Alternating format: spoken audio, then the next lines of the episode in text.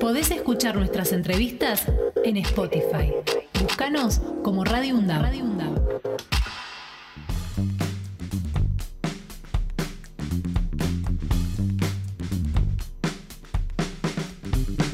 10 y 32 de la mañana, ¿eh? Eh, donde no están muy bien las cosas que digamos es en la ciudad de Buenos Aires, sobre todo si tenemos en cuenta la realidad que están viviendo ¿eh? las escuelas de la ciudad, los docentes, los padres que han sido amenazados. Bueno, vamos a, conversar con Mariana Escayola, que es la secretaria general de ADEMI. ¿Qué tal, Mariana? Buen día, ¿cómo le va? Hola, ¿qué tal? Buen día, ¿cómo están? Fernando Pierson es mi nombre, estoy con Axel Govetnik y lo primero que quiero preguntarle, está confirmado que hoy están de paro, ¿no? Sí, hoy estamos de paro 24 horas, es el cuarto paro desde el 22 de septiembre que iniciamos este plan de lucha eh, contra la modificación de la jornada laboral y, bueno, por salario, por la salud docente.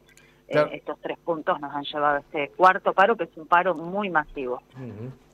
Eh, sí, ¿qué tal? Buen día. Axel Govendi la saluda. ¿Cómo le va? ¿Qué tal? Buen día. Bueno, quería preguntarle, es decir, eh, usted dice es el cuarto paro que le están haciendo. ¿Han tenido trato con la ministra de Educación, Acuña? No. ¿Ninguno? No, no, no. Digo, como nos tiene acostumbrados la ministra, sus declaraciones son a través de, la televisión o de los medios, de los medios. amigos. así fue que anunció que, íbamos a tener que ir a trabajar los sábados y, y no se ha reunido para discutir esos temas con con los docentes, igual que no se reunió con los estudiantes, ¿no? Ella tiene este método extorsivo que decir, bueno, si hay protesta yo no discuto, lo que nosotros sabemos es que si no hay protesta tampoco discute. Claro, la ministra resuelve unilateralmente todas las medidas de política educativa de su gobierno. Bueno, este, uno supone que deberían a partir de esta medida de fuerza entrar en algún tipo de conversación, aunque desilusiona saber que no lo hace esta ministra. Eh, ¿Cómo seguir a partir de mañana, este, Mariana, si las cosas siguen en este estado? ¿Continuarán las medidas de fuerza? Y nosotros no los descartamos, porque en realidad lo que expresan estas medidas de fuerza que fueron todas muy con, un alto acatamiento en las escuelas, con, con mucha movilización y demás, es un deterioro de años y una docencia que dijo basta a ese deterioro.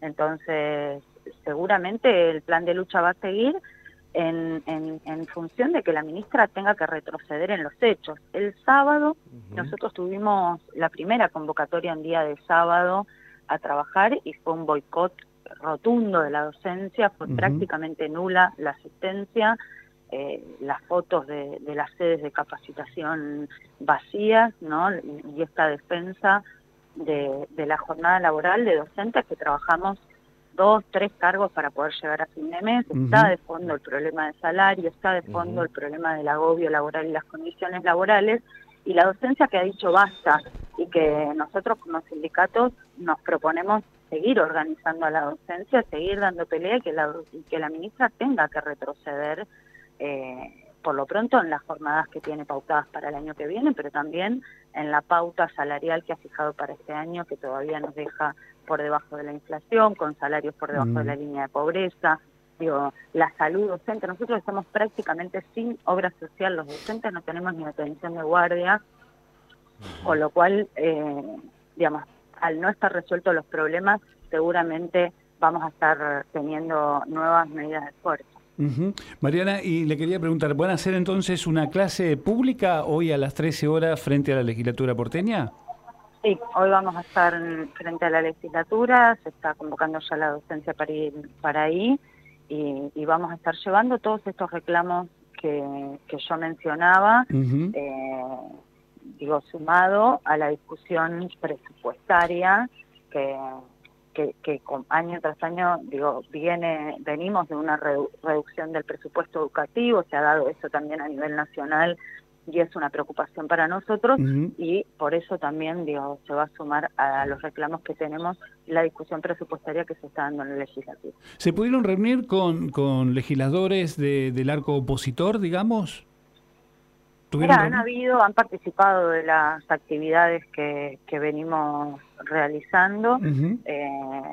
Lo cierto es que hoy en la ciudad de Buenos Aires la reta tiene mayoría en esa legislatura y es la misma legislatura que en mayo eh, ha votado una reforma del estatuto docente perjudicando nuestras condiciones de, trabajo, así que hacia la institución es más bien, digamos, una, una posición de reclamo, ¿no? Porque no son escuchadas ahí las voces de los docentes, más allá de algunas particularidades que son parte de la minoría.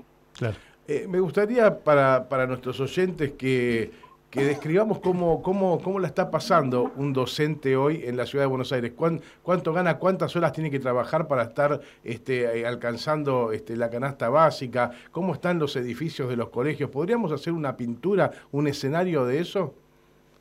Bueno, por un lado el problema salarial, hoy un docente eh, cobra 90 mil pesos, consideremos que es más o menos lo mismo que sale un alquiler de tres ambientes en la ciudad de Buenos Aires, que es el otro problema, otro de los problemas estructurales que tenemos en la ciudad, ¿no? que es el acceso a la vivienda, eh, con lo cual para poder vivir necesitas dos cargos y más, o sea, ya con dos cargos no alcanza y estamos hablando de un tercer cargo para, para poder llegar a fin de mes, esto es estar todo el día mañana, tarde y noche dentro de la escuela, escuelas que están muy deterioradas, con un gobierno que en medio de una crisis educativa que se ha profundizado por la pandemia, de todo responsabiliza a los docentes y los sobrecarga de tareas, con lo cual eh, la verdad es que es una situación a nivel laboral de mucho agobio, cada vez con menos derechos, eh,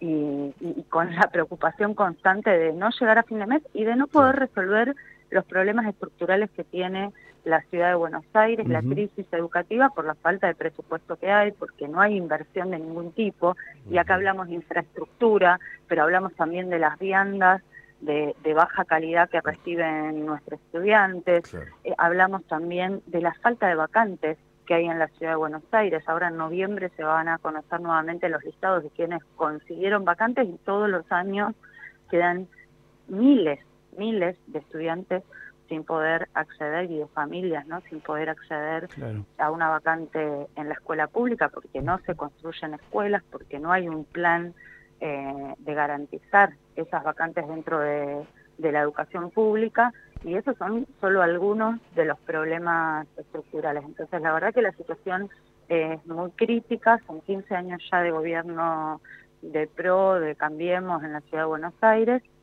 y la educación pública cada vez más más deteriorada, ¿no? Uno entiende o podría llegar a suponer que hay un, una, una intención manifiesta de, de empujar eh, a las escuelas privadas a los estudiantes, ¿no? Efectivamente, y parte del problema de vacantes tiene que ver con eso. En la medida que no se garantiza la vacante en la escuela pública, las familias se ven empujadas a resolverlo de alguna manera eh, dentro del ámbito privado. Pero además, año tras año, la reducción del presupuesto educativo, y yo te diría dos cosas, digo, cada vez más el gobierno piensa las escuelas públicas como eh, las escuelas de los pobres y, entonces allí no hace falta ningún tipo de inversión, ningún tipo de plan serio de trabajo, sino simplemente escuelas de contención eh, con este con este plan que, que nosotros sabemos, que conocemos, que, que, que, por ahí se reduce en los dichos de, de, Vidal en su momento, ¿no? De que los pobres no llegan a la universidad. bueno, es una escuela cada vez más eh, orientada a, un sector social donde al gobierno no le interesa que pueda llegar a, un estudio superior y por eso el deterioro constante. Bueno, Mariana, desde aquí, que somos una radio universitaria, pero que pertenecemos al sistema público de la educación pública, el mayor de nuestros apoyos, eh, ojalá se pueda resolver, aunque sea en parte a partir de, esta lucha algo de todo lo que nos acabas de, mencionar. Éxitos entonces y gracias por tu tiempo. No, por favor, muchas gracias a ustedes por el espacio. Hasta luego. Hasta luego. Podés escuchar nuestras entrevistas en Spotify. Búscanos como Radio Radio UNDAV.